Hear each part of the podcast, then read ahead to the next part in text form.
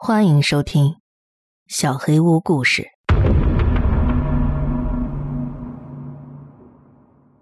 梦鬼第六集。黄师傅带我们来到了一间病房，病房外写着的名字跟小欧从图书馆拿到的照片上的名字是一样的，就是他了。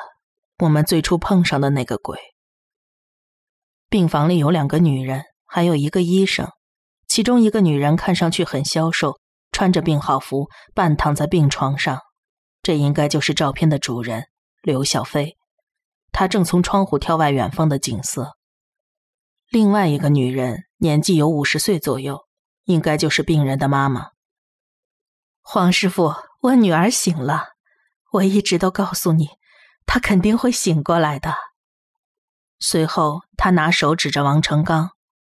我告诉过你不要再来的，你还一天来了两次，都是因为你，小飞才变成这样的。黄师傅和王成刚都没有说话，医生打破了沉默。睡了十五年，现在不仅是不能说话，身体也动不了了。突然醒过来，把我们医生都吓了一跳。没想到黄师傅并不想跟医生聊太多，把他打发了出去。医生也很识趣的走出了病房。黄师傅，这些孩子怎么回事啊？这些孩子们又去参加了梦鬼，所以你女儿才会醒过来。刘妈妈走到我们身边，一个接一个的摸着我们的头。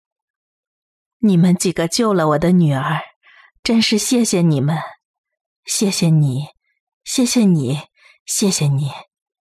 为什么要跟我们道谢？我们玩了梦鬼，害小玉成了受害者，完全没有值得道谢的地方。而这个人却说谢谢我们，说我们救了刘小飞，还说他迟早一定会醒过来。难道说……我有话要问你，这个东西……黄师傅说着，把小欧从图书馆拿到的照片和纸递到了刘妈妈面前。这张照片是你女儿的东西，当时你说这是你女儿留下来的，坚持要把照片拿走，但是这张照片却到了这帮孩子手上，还有这张纸，上头详细的说了进行梦鬼的方法，希望你能把事实给说出来。沉默了片刻。刘妈妈走到女儿身旁，边抚摸着他的头发，边开始诉说：“我无论如何也想让孩子醒过来。明明才上初三，这辈子就只能这么睡下去，我实在是接受不了。可惜已经没人能救这孩子了，谁都不想参与梦鬼，我自己也没办法去参加。那……”就只好让别人来做了，所以，我把照片跟纸夹到了图书馆的书里。这孩子的日记里写了有关梦鬼的事情，就是这张纸。知道梦鬼的事情的大人们是不会参加的，所以我把它夹在了小孩才会看的书里头。不过，事情进行的也不是很顺利。要是放在借阅量高的书里头，很快能被管理员给发现的，所以我才放到了很少有人借阅的书里。要是在小孩拿到手之前就被人发现了，计划就失败了。所以我去了图书馆好几次，不断的确认，可是照片跟纸都还原封不动的夹在原来的书里，没有人发现。我只好换了好几次书。耐心等着有人把它拿走。过了快一个月，书终于被人借走了。我怀着期待的心情等待着，果然，小飞醒了。黄师傅，我做的可能是件坏事，但是也是那些小孩自己要玩的。我只是把照片和纸夹到书里头而已，我没有求谁去照着做。完全是这帮孩子自愿的，不过也得感谢你们，小飞才能醒过来。你，你还以为自己干了什么好事吗？你把这么小的孩子也牵扯进这件事儿，那些跟我都没有关系，我只是想救我自己的孩子。要说有什么责任，本来不就是你太太的错吗？不就是因为你没马上杀了他吗？他又瞪了一眼跟我们一起来的王成刚，还有你，小飞一点错都没有，凭什么让他来牺牲？我做的事情无可厚非，天经地义。黄师傅不说话了，神色很复杂，我也读不懂。好吧。可能，也许一切的错都在我太太身上。我不会再到这儿来了，这事儿谁也不能怪罪。好啊，那就请你不要再来了。我们离开了病房，我不太懂大人们之间的恩怨，只是安静的听从黄师傅的话，离开了这里。我只知道。我们所做的毫无疑问是坏事儿，因为我们牺牲了小玉，一位珍贵的朋友。对于刘小飞的妈妈而言，我们做的可能是件好事儿，她因此而感谢我们。但我只是觉得好可怕，我们救出了一位牺牲者，却制造了另外一位。回家的路上，王成刚告诉我们，刘小飞的爸爸去年过世了。好像是自杀，自己的孩子醒不过来，这对父母而言应该是最惨痛的经历吧。从那时候开始，刘小飞的妈妈就开始跟黄师傅说，那孩子会醒过来的。没想到阿姨居然会这么做。刚才的接触中，我也感觉到她的精神状态好像不是很对劲儿。估计她丈夫去世以后，除了长睡不醒的女儿之外，已经没什么让她关心的事儿了。小飞出事之前，阿姨也是个非常温柔和善的人，可能是因为一个人实在是太孤独，才决定这么干的。害他变成这样的，是我们，你们什么过错也没有。但是从今以后，你们也会承受一系列痛苦的事情，就像我这十几年一样。但是，不管遭受什么样的痛苦。绝对不能逃避，要像黄师傅那样，直到最后都守住自己的责任，努力生存下去。我当时的同伴里头，也有人实在忍受不了痛苦自杀了。但是我希望你们能听黄师傅的话，绝对不能死，一定要坚持下去。这是我唯一能补偿的。对不起。黄师傅一直没再开口说话，可能是因为自己没预测到刘妈妈的行动而感到懊悔自责。出现了新的牺牲者不说，黄奶奶还被说成是罪大恶极，把全部罪名都归结到他们老夫妻身上，她肯定很伤心。我的父母一直在家门外等待着，他们又把我抱在了怀里。进屋之后，我把刚才知道的前因后果都告诉了他们。妈妈听完之后，说出了让我意外的话。我知道这么说不太好，这么想也可能不对，但是，妈妈觉得牺牲的人不是你，真是太好了。虽然小玉很可怜，可是妈妈只在乎你啊。对于你说的那个刘小飞的妈妈，我能理解她的心情。妈妈也，如果跟他一样的遭遇，说不定会做出同样的选择。小修啊，父母就是这样的，比起自己，更在意的是孩子。等你当了爸爸，应该就能理解了。妈妈一边说，又抱着我哭了起来。真的是那样吗？为了自己的孩子，什么都可以做。那小玉的妈妈会怎么做呢？这么一来，不是没完没了了吗？果然跟王成刚说的一样，从那以后很难再为什么事情欢欣鼓舞，心里总是想着小玉的事儿，经常梦到那个梦。小玉最后那惊恐害怕的样子，那张脸就一直在梦里看着我。我每天都在后悔，后悔做了无法挽回的事情。然而我就只能承受着这些活下去，这太难熬了。我没办法去上学了，老师经常来家里看我。小修，我知道你有多难受，可是你知道吗？最煎熬的是小玉啊！为了小玉，你也得好好的活下去。我不明白。小玉在那个每时每刻都是黑暗的梦里，不知道要待多少年，那就是个黑色的囚牢。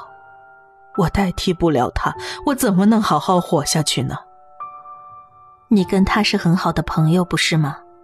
小玉跟你同岁，他可能没办法再好好成长，享受人生，谈恋爱，为人母。比起他，你还觉得自己有什么难的？希望你。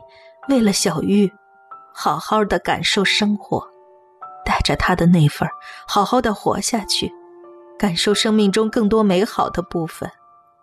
小玉是个善良的好孩子，他要是知道你们那么痛苦，肯定会很难受的。连同小玉的那份好好的活下去，就像黄师傅为了黄奶奶做的那样。老师的话安慰了我。每年小玉生日，我们都会去探望她。她的妈妈不允许我们平时过去，可能是不想见到把女儿害成这样的人吧。但是她说，在小玉生日这天，希望大家能热闹的给她献上祝福。小玉跟我说过，希望以后可以当老师，就像我们的班主任宋老师一样，当个温柔可亲的老师。可是，她的梦想。却因为我们再也实现不了了，这份罪过会跟随我们一辈子。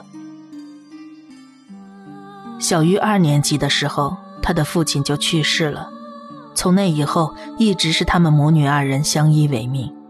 他的妈妈也因为我们变成了孤身一人，这份罪过也会跟随我们一辈子。然而。在我二十岁那年，就在小玉快要过二十岁生日的时候，事情发生了。二零零九年十一月十五号，小玉死了。正确的说，是被杀害了，被自己的母亲掐死了。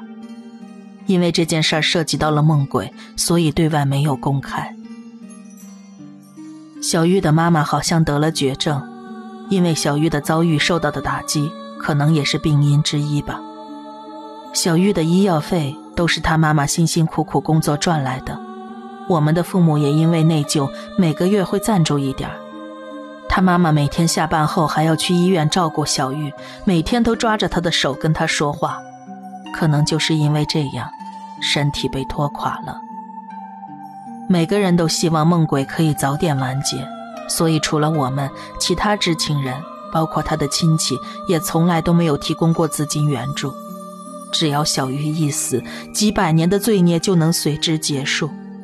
可能除了我们之外的每个人都希望小玉可以早点死，因为刘小飞母亲做过的事情，大家都密切监视着小玉的妈妈。万一我死了，小玉以后就没人照顾了，连探望小玉的人都没有了。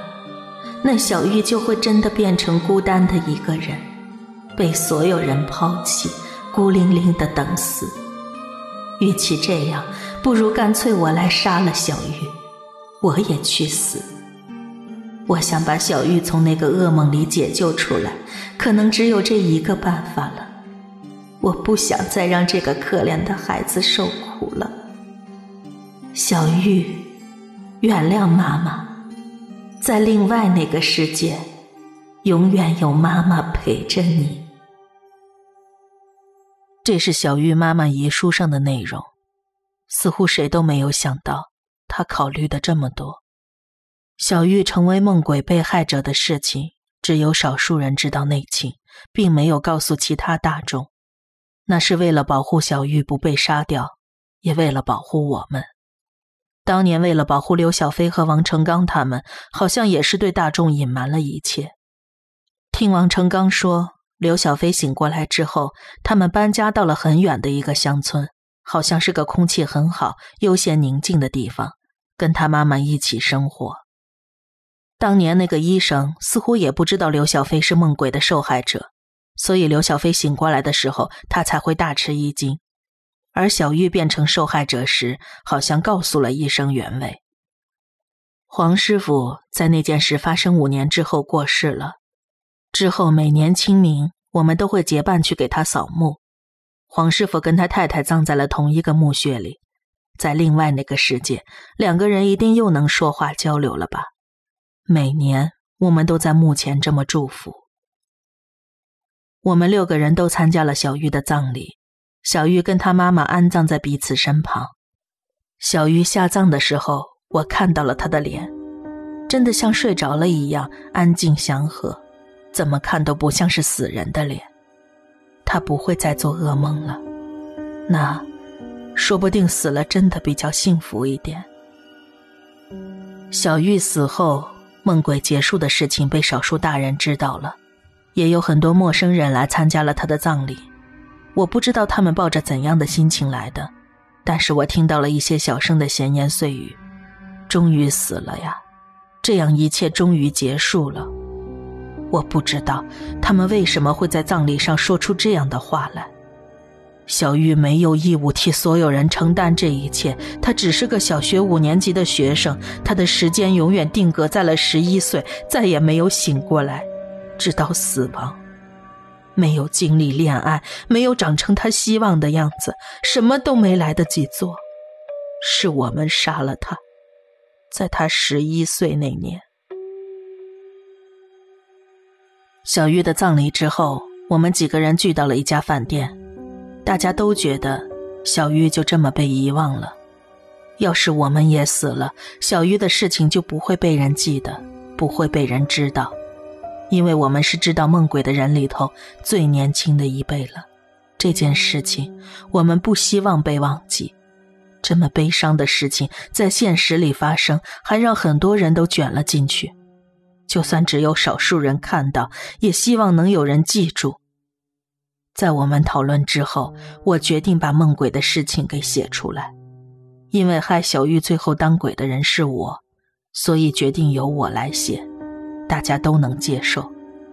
写的过程因为太难过，不是很顺利，不过总算来得及赶上了。今天是小玉的生日，二十岁生日。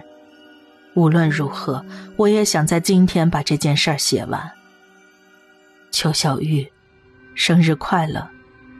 我现在上了师范大学，以后要成为一名老师，其他人也都为了各自的目标努力着。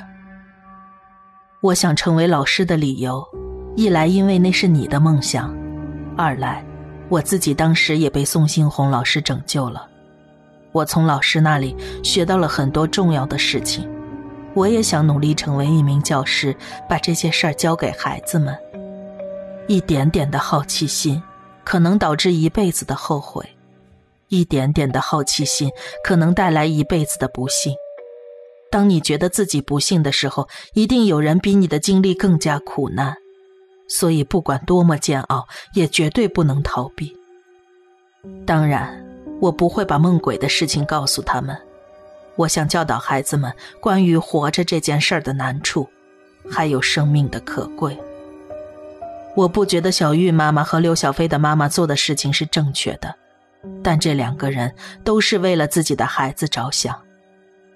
还有以前的村长所做的事情，村民们所做的事情，也是为了其他人着想。所以，我没有资格责备这些人的所作所为。我绝对不会忘记，有个重要的朋友牺牲了自己。邱小玉，生日快乐！